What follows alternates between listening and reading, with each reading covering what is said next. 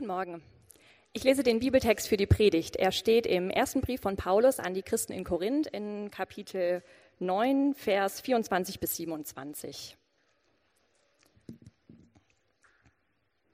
Ihr wisst doch, wie es ist, wenn in einem Stadion ein Wettlauf stattfindet. Viele nehmen daran teil, aber nur einer bekommt den Siegespreis. Macht es wie der siegreiche Athlet.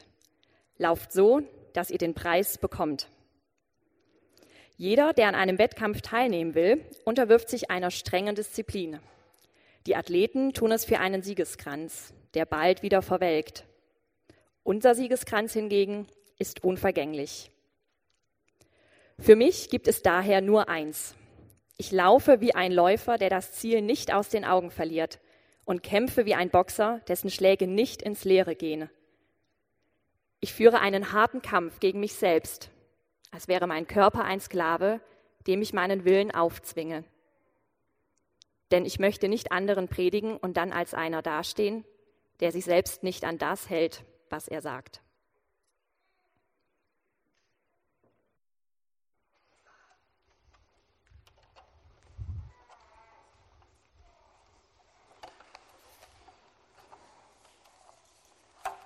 Wir sind im Moment in einer Serie über wie ein Leben mit Gott aussieht. Oder besser gesagt, wie es aussehen könnte. Was seine Gedanken über uns sind, wie es aussieht, ein richtiger Mensch zu sein. Also im wahrsten Sinne des Wortes ein Mensch zu sein, wie es gedacht ist. Im Prinzip das Zielfoto, so seid ihr gedacht. So, da wollen wir drüber nachdenken in diesen Wochen und dazu haben wir uns schon zweimal hingesetzt hier zusammen, haben drüber nachgedacht, in den letzten zwei Wochen Gedanken gemacht und wir haben gesehen, dass die Art und Weise, so zu leben, eine Frucht ist. Ja? Dass es ein Ergebnis ist von etwas, was wächst, organisch wächst, aus einer geheimnisvollen, verborgenen Kraft, die wir nicht so ganz verstehen können. Also natürlich Biologen können dann bei, im Saatgut schon Dinge erkennen, warum daraus dann ein Apfelbaum wächst und Äpfel am Ende rauskommen. Aber es ist eine, es ist eine Kraft, die im Verborgenen wirkt. Es ist eine Frucht, es ist nichts, was wir produzieren mit eigener Kraft, eigenen Anstrengungen, sondern es ist was, was wächst aus der, einer verborgenen Kraft heraus. Und letzte Woche haben wir gesehen, er will uns Freude wachsen lassen. Also Gott will in uns Freude wachsen lassen, die beständig ist, die tief greift und die tatsächlich nicht abhängig ist von unseren Umständen, unseren Situationen. Ähm, tolles Thema. Und heute haben wir schon gehört von André, geht es nicht um Freude, ich hoffe auch ein bisschen, äh, aber so, um Selbstbeherrschung. Und ihr habt besonders viel Glück, also nicht nur André, sondern auch ich, wir sind Experten darin, deswegen könnt ihr ganz viel lernen, passt gut auf. Ähm, ja, wo braucht ihr das im Moment? Wo braucht ihr Selbstbeherrschung? Fallen euch Sachen ein wie André? Ähm, letzte Woche hatten mich eine Nachbarin am Bahnsteig ähm, also ich habe sie getroffen, sie stand da am Handy tippen und ich habe sie in Ruhe gelassen, sah sehr konzentriert aus und ähm, irgendwann hat sie mich bemerkt und dann habe ich mal nach schon am Arbeiten so, bevor es losgeht und schon Mails schreiben und sie sagt, nee, nee, ähm, ich trage hier meine Kalorien ein, was ich heute Morgen gegessen habe. Ähm, und dann kam wir so ins Gespräch und dann meinte sie, ja, wir haben uns letzte Zeit, also mein Mann und ich, ein bisschen gehen lassen. Wir müssen da wieder ein bisschen mehr auf die Ernährung achten. Ja, was hört ihr bestimmt auch öfter oder vielleicht habt ihr auch eine App, wo ihr das gerade alles eintragt. Ähm, in einem anderen Gespräch hat mir jemand erzählt, dass er gerade eine ziemlich schwierige Phase mit äh, seiner Frau durchmacht. Und zwar haben die ziemlich viele Konflikte und ähm, es ist immer wieder so, dass sie genau weiß, welche Knöpfe sie drücken muss und er immer total an die Decke geht. Also es ist wie so ein, ja, ein Teufelskreis. Und er geht so an die Decke und beschimpft sie dann. Und also da kommen Worte raus, die sie sehr verletzen. Auch ein Thema von Selbstbeherrschung. Und eine äh, andere Situation, ich gucke mir meine To-Do-Liste an, gucke, was da so draufsteht und sehe die Aufgaben, also wenn ich sie mir mal wieder aufschreibe und ähm, sehe, da sind Sachen, oh Mann, die kosten mir echt Kraft, Energie, die sind echt unangenehm. Ah, die mache ich später. Die anderen erstmal das machen, erstmal das Dringende machen, erstmal das Offensichtliche machen. Mache ich irgendwann anders, mache ich morgen. Was fehlt mir in dem Moment? Selbstbeherrschung. Und ich glaube, je mehr ich über das Thema die Woche nachgedacht habe, desto mehr glaube ich, Selbstbeherrschung ist, so, ist eigentlich so elementar, sonst kriegen wir überhaupt nichts auf die Straße. Sonst, also um Ziele zu erreichen, um Dinge anzupacken, die uns nicht immer nur alle von der Hand gehen und Freude machen. Oder wenn es darum geht, auf sich selbst zu achten, um sich selbst zu sorgen, sich selbst zu versorgen, die, den Körper, die Seele, den Geist. Ohne Selbstbeherrschung ist es nicht möglich.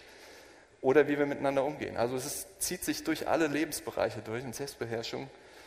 Ähm, ich habe so einen Artikel gelesen, habe ich euch abdrucken lassen, so eine Zeile, da steht sogar, Selbstbeherrschung ist der Schlüssel zum Erfolg.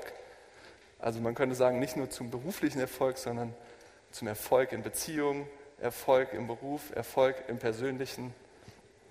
Ähm, ohne Selbstbeherrschung lassen wir uns am Ende treiben, von Umständen oder von anderen Menschen bestimmen. Also letztlich sind wir wie ein Blatt im Wind und haben, haben es nicht selbst im Griff, sondern lassen uns fremdbestimmen. Also super spannendes Thema, lass uns das mal näher anschauen. Ich glaube, wir brauchen das.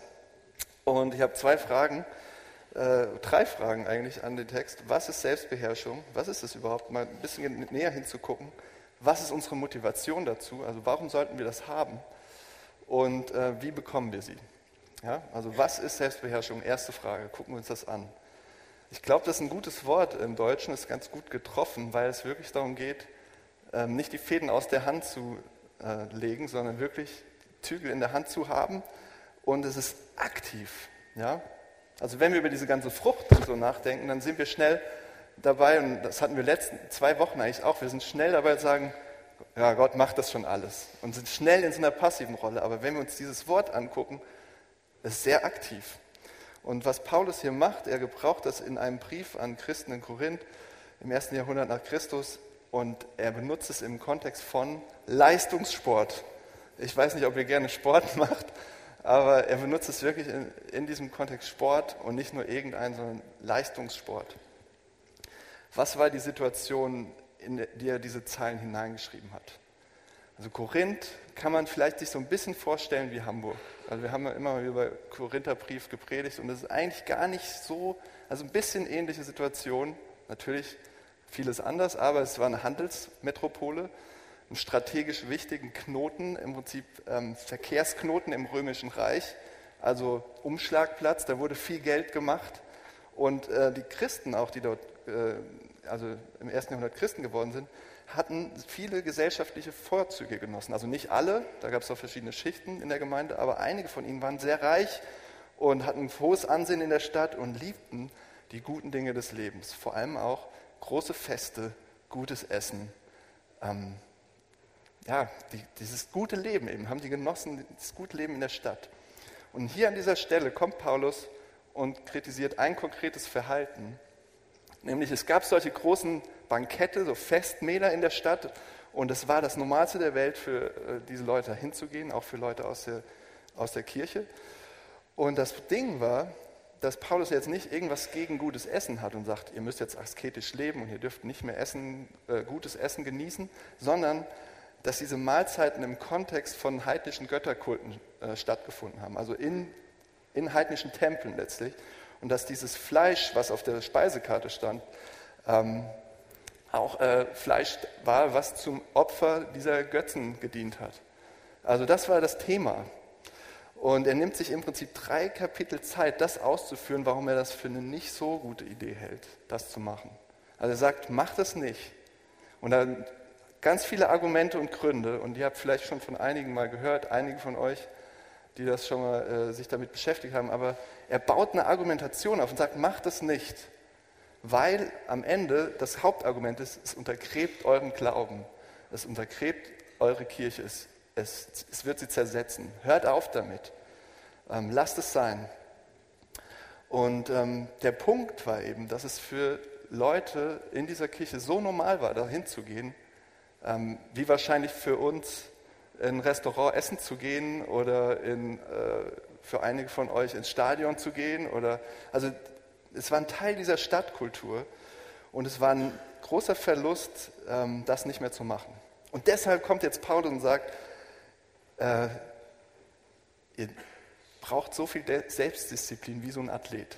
Macht es nicht mehr. Halt, reißt euch zusammen, hört auf damit, ja, verzichtet, sagen wir dieses schöne Wort, übt Verzicht, ja, das mögen wir alle.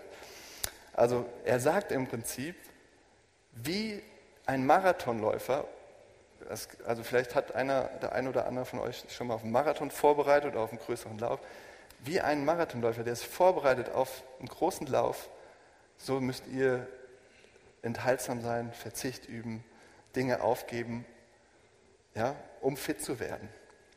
Und ähm, die Athleten damals, also in der Situation, der Paulus das schreibt, das war interessant, die zum Beispiel an Olympischen Spielen teilgenommen haben, die mussten unter Eid versichern, in der zehnmonatigen Vorbereitungszeit auf Fleisch, Wein und Sex zu verzichten. Also die mussten alle Energie, alle Konzentration auf die Vorbereitung für diesen Lauf, in diese Vorbereitung für diesen Lauf stecken. Und es gab auch noch Speisevorschriften, diverse in anderen Quellen. Also was macht Paulus hier? Was bedeutet das? Was fordert er von den Christen in Korinth?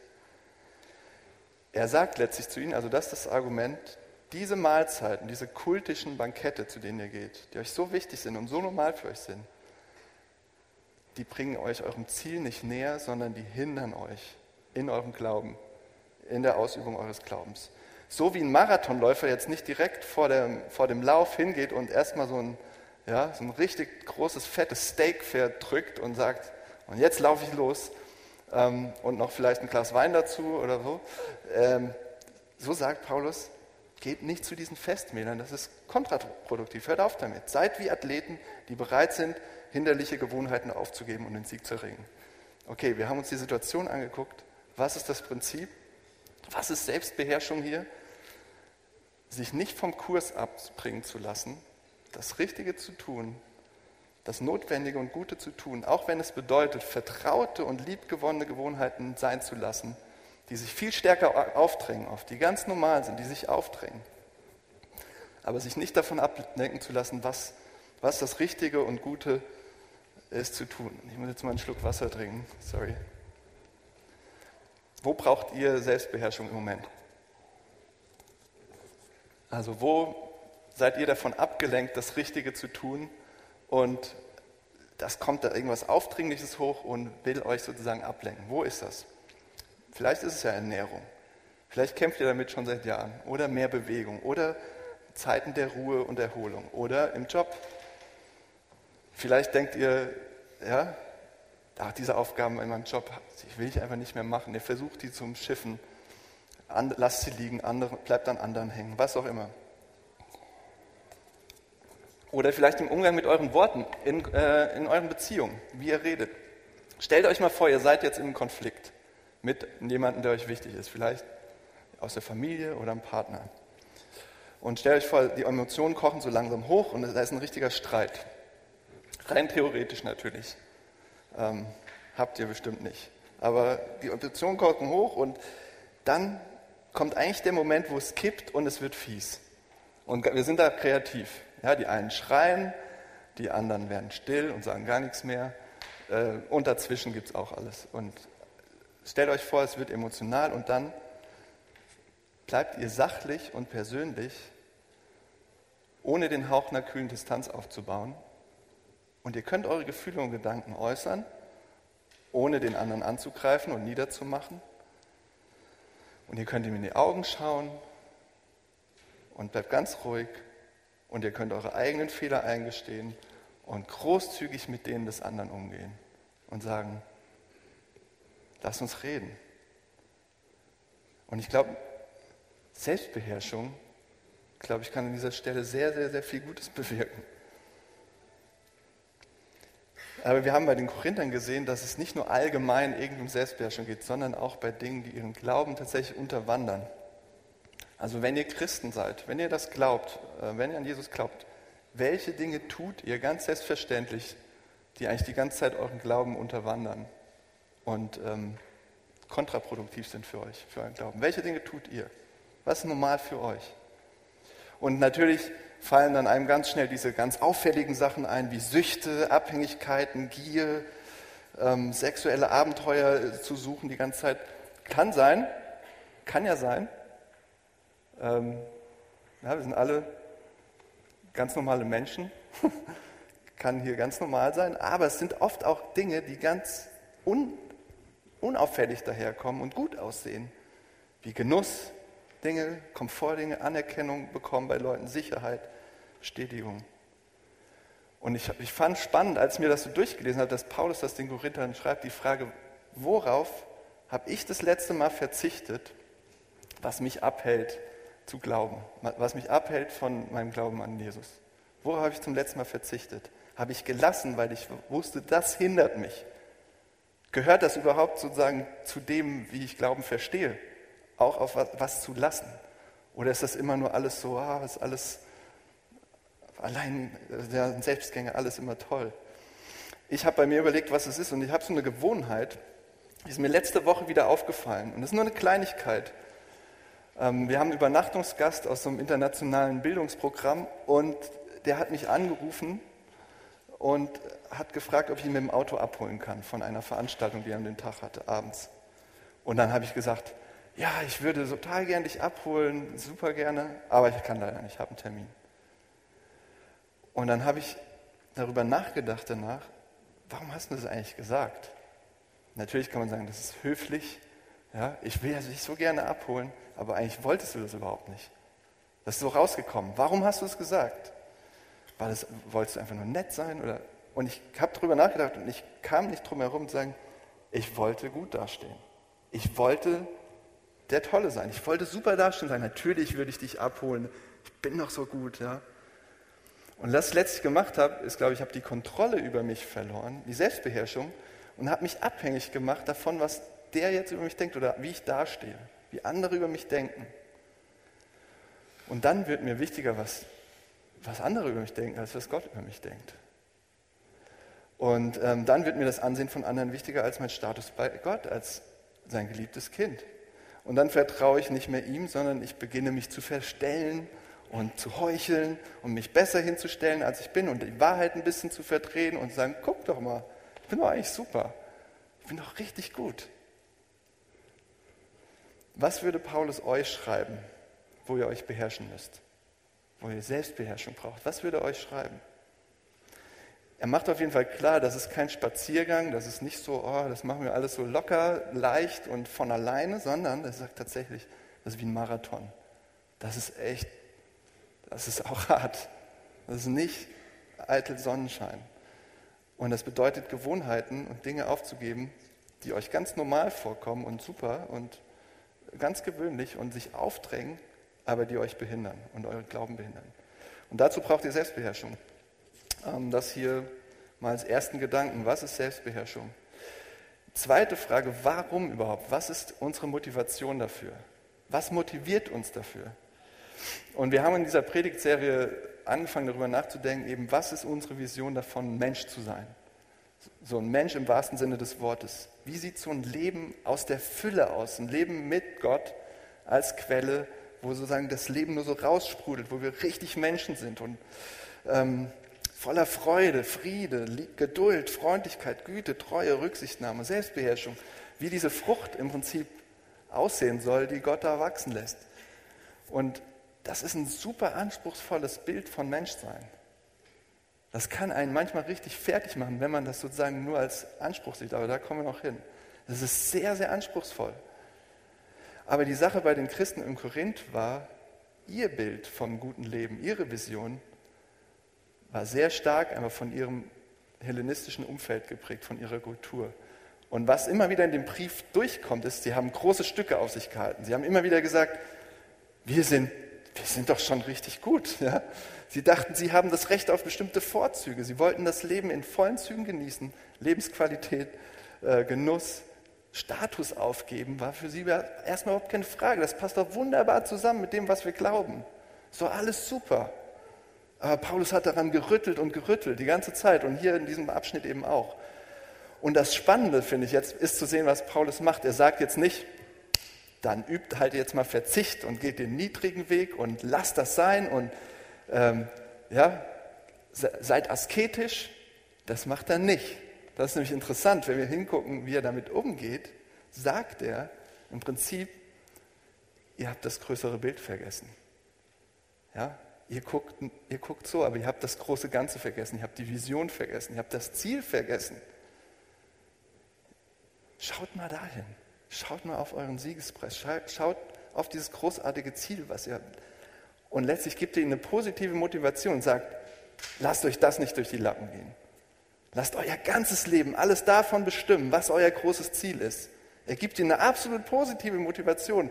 Wir sagen heute äh, eine Vision, ja, ein positives Bild. Und worüber er da spricht, ist letztlich so ein Siegeskranz. Ihr kennt das vielleicht aus so Sandalenfilmen oder von irgendwelchen Statuen. So. Also die ähm, bei den Olympischen Spielen, ähm, bei diesen ursprünglichen Olympischen Spielen, da war das ja im Prinzip so ein äh, Lorbeerkranz, glaube ich, ne? wenn ich mich nicht irre. Stimmt das? Nee, Ölbaum. Ölbaumzweige waren das. Lorbeer war es Cäsar, glaube ich. Ne? waren Ölbaumzweige, steht hier, habe ich gelesen. Und dann gab es noch diese isthmischen Spiele in Korinth, also die wussten, wovon er redet, weil die hatten selber so ein Stadion und so Spiele vor Ort. Und da gab es dann einen Kranz aus Fichtenzweigen oder einige sagen was anderes, egal, aus irgendwelchem Grünzeug. Ja. Jedenfalls sagt Paulus, so wie dieser Kranz bald verwelkt und euer sportlicher Ruhm, der wird bald wieder weg sein, so wird es auch mit eurem mit eurer Lebensqualität sein, mit eurem Ansehen, mit eurem Komfort, mit diesen ganzen Festmählern, mit eurem Ansehen in der Stadt. Die Mahlzeiten und all das schöne Gute, der Genuss, alles vergeht. Das ist Grünzeug. Das ist wie das Grünzeug des Kranzes. Das ist, wird weg sein, das hat keinen Bestand, das ist vergänglich. Aber er bleibt nicht dabei stehen und macht nicht nur so das Last, sondern jetzt sagt er, und das ist was, das ist was auf euch wartet da ist was Großartiges für euch. Er malt ihnen so ein Bild vor Augen und sagt, hier ist der unvergängliche Siegeskranz. Was meint er damit? Was soll das sein? Und wenn wir dann den Korintherbrief lesen, dann sehen wir immer, wenn er sagt, vergänglich, unvergänglich, dann redet er von der Auferstehung, vom ewigen Leben. Haut euch das vom Hocker? ja, sagt, oh cool, ewiges Leben, das ist jetzt meine Vision. Könnt ihr euch darunter was vorstellen? Ich muss ehrlich sagen, ich habe das erstmal so gecheckt und dachte so, na toll, so, ja, das kenne ich doch schon. Aber lasst euch das mal langsam auf der Zunge zergehen. Dass alle, die an Jesus Christus glauben, wissen, worauf das Ganze hinausläuft. Wo das Ziel ist. Ja? Wenn ihr die Geschichte von Jesus seht, das Kreuz ist nicht das Ende, das Grab ist leer. Er steht auf und er sagt, alle, die an dich glauben, denen wird es genauso gehen.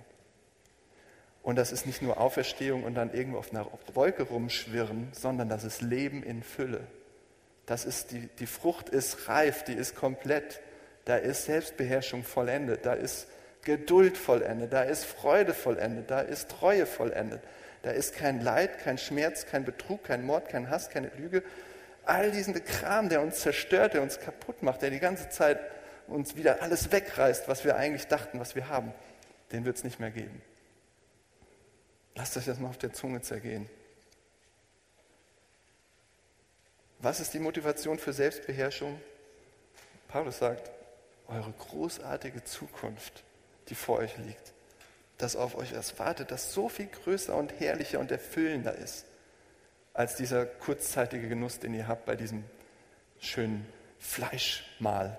Ich habe nichts gegen Fleisch, aber bei diesem Festmahl, ja, was sie abhält zu glauben. Er sagt, ihr habt was viel Größeres, was auf euch wartet. Warum, warum spielt ihr hier im Dreck? Ja?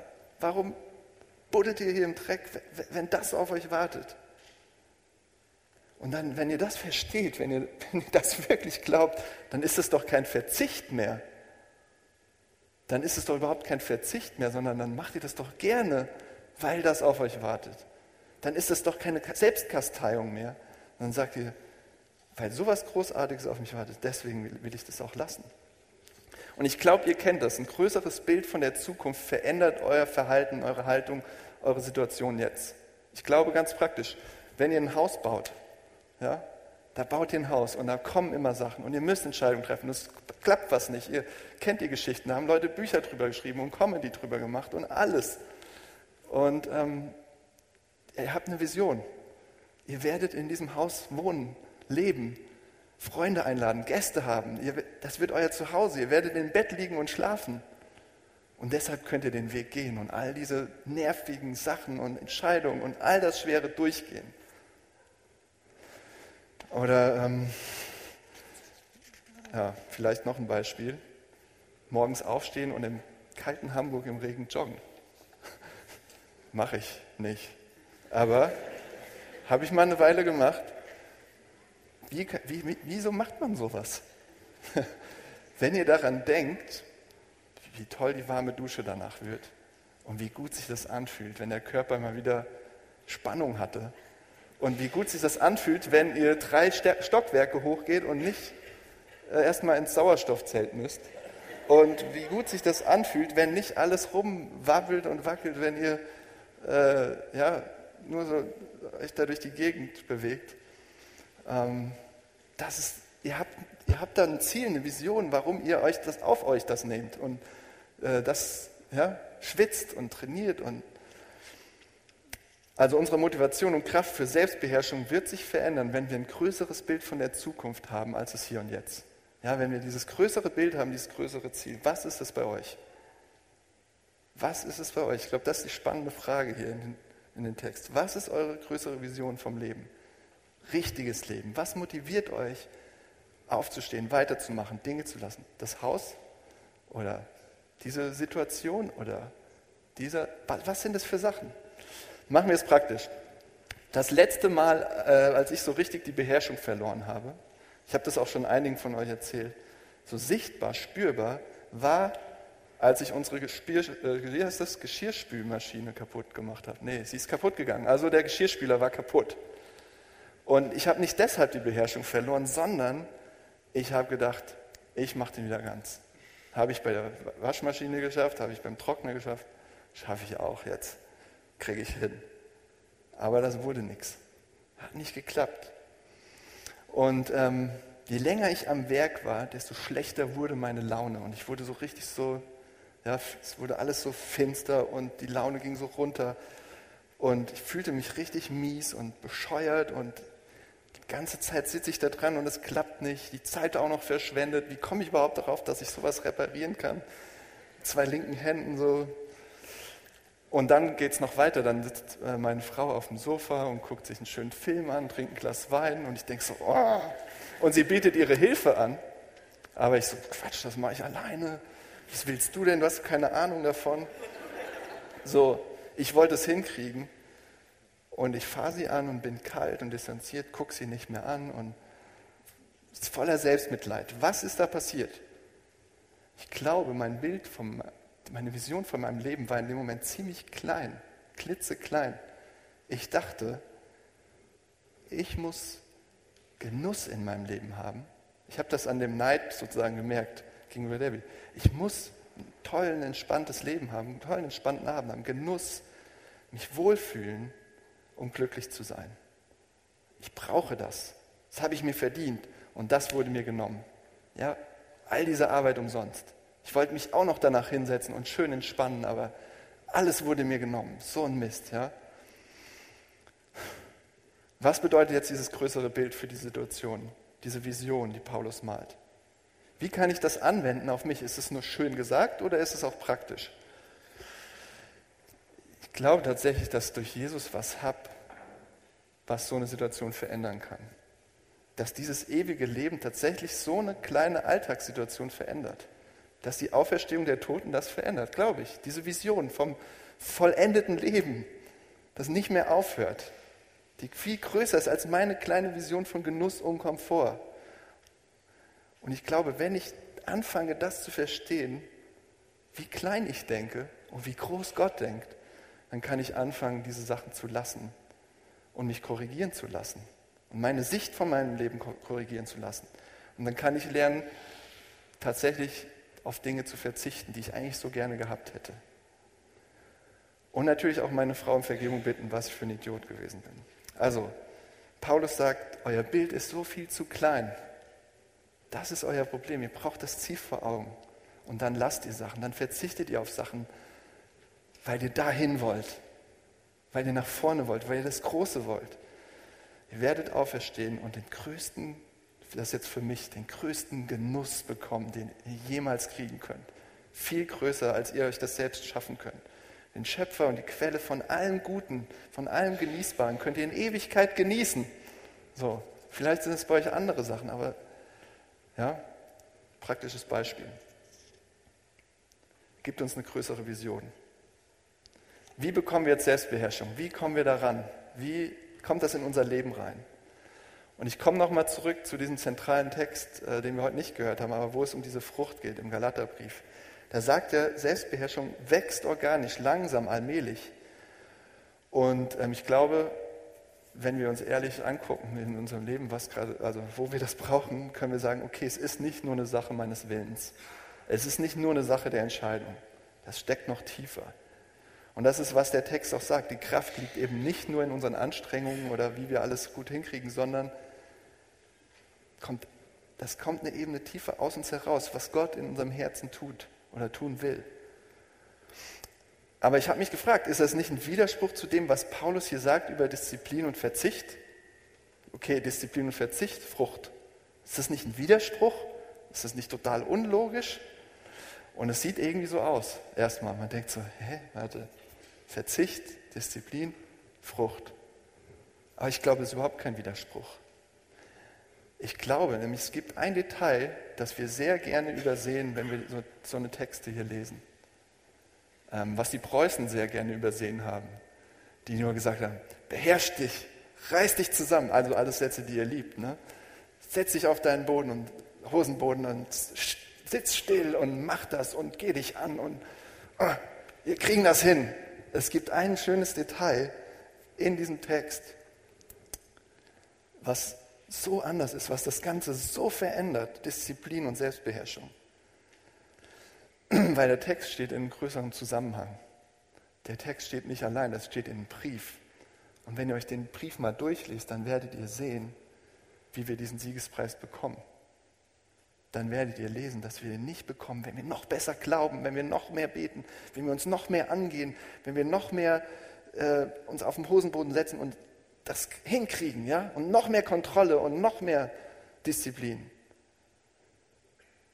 Sondern es ist so klar wie deut, so klar wie Kloßbrühe, sag ich mal, so deutlich wie möglich macht Paulus das. Diesen Siegespreis bekommen wir nur durch Verzicht und Opfer, auf jeden Fall. Den gibt es nur durch Verzicht und Opfer und Dinge lassen. Aber nicht von unseren eigenen, sondern von die von jemand anderem. So kommt der Siegespreis zu uns, so kommt dieses ewige Leben zu uns. Es kommt nicht durch unseren Verzicht, nicht durch unsere Disziplin, sondern durch die Disziplin eines anderen. Eines anderen, der den längsten und aufreibendsten Lauf gelaufen ist und gewonnen hat.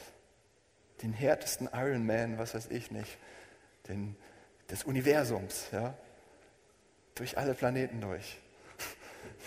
Der den größten Lauf gelaufen hat und den, die weiteste Strecke vom Thron des Himmels bis zum Kreuz nicht aufgegeben hat, sondern sich selbst aufgegeben hat, verzichtet hat, sich beherrscht hat, sich zusammengerissen hat. Und das, die Frage ist doch, wer soll das sein? Wer soll sowas gemacht haben? Warum soll das so eine Auswirkung haben auf uns, dass wir das bekommen?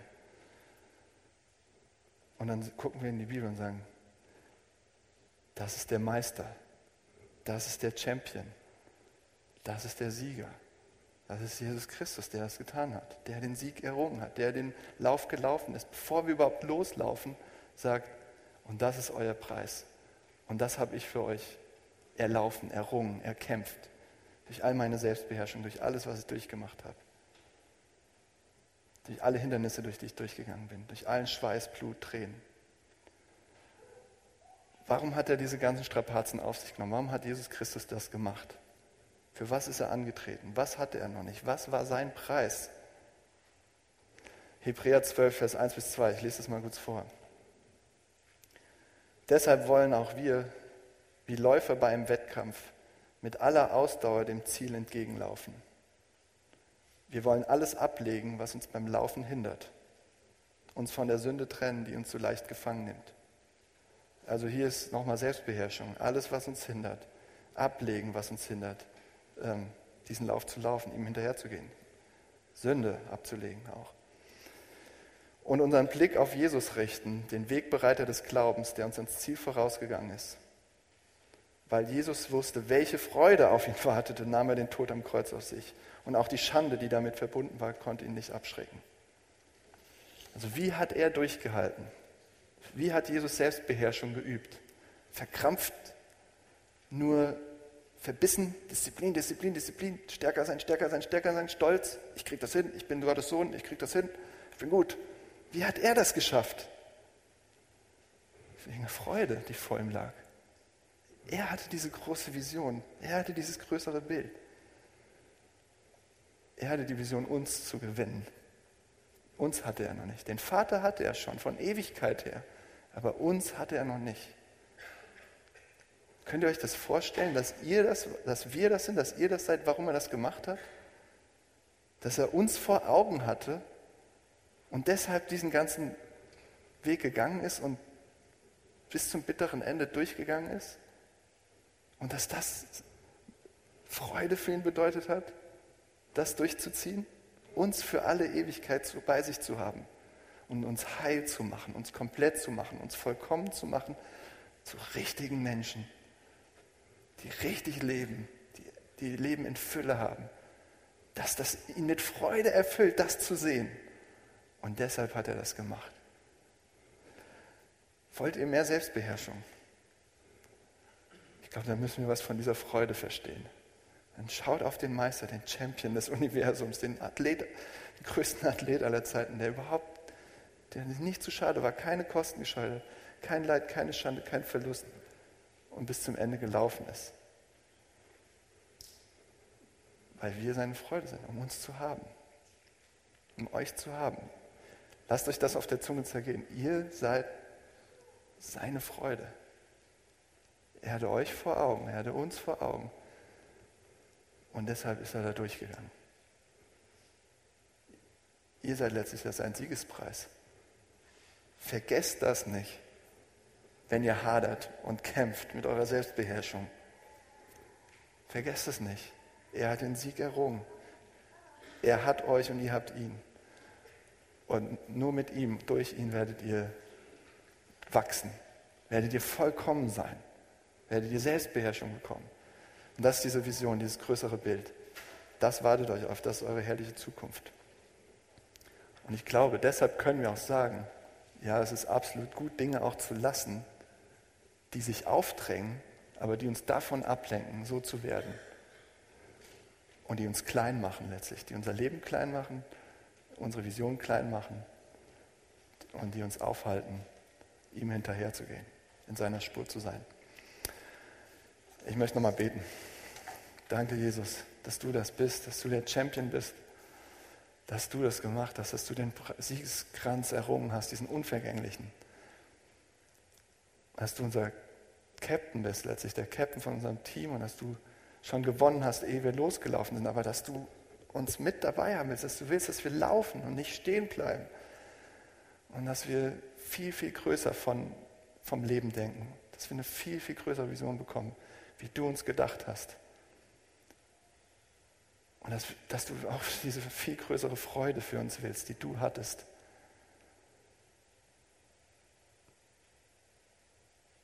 Herr, hilf uns und lass uns das nicht vergessen, was du getan hast, wer du bist. Und lass uns das wirklich nicht vergessen, wenn wir ja, Selbstbeherrschung üben wollen, wenn wir es lernen wollen. Hilf uns dabei. Amen.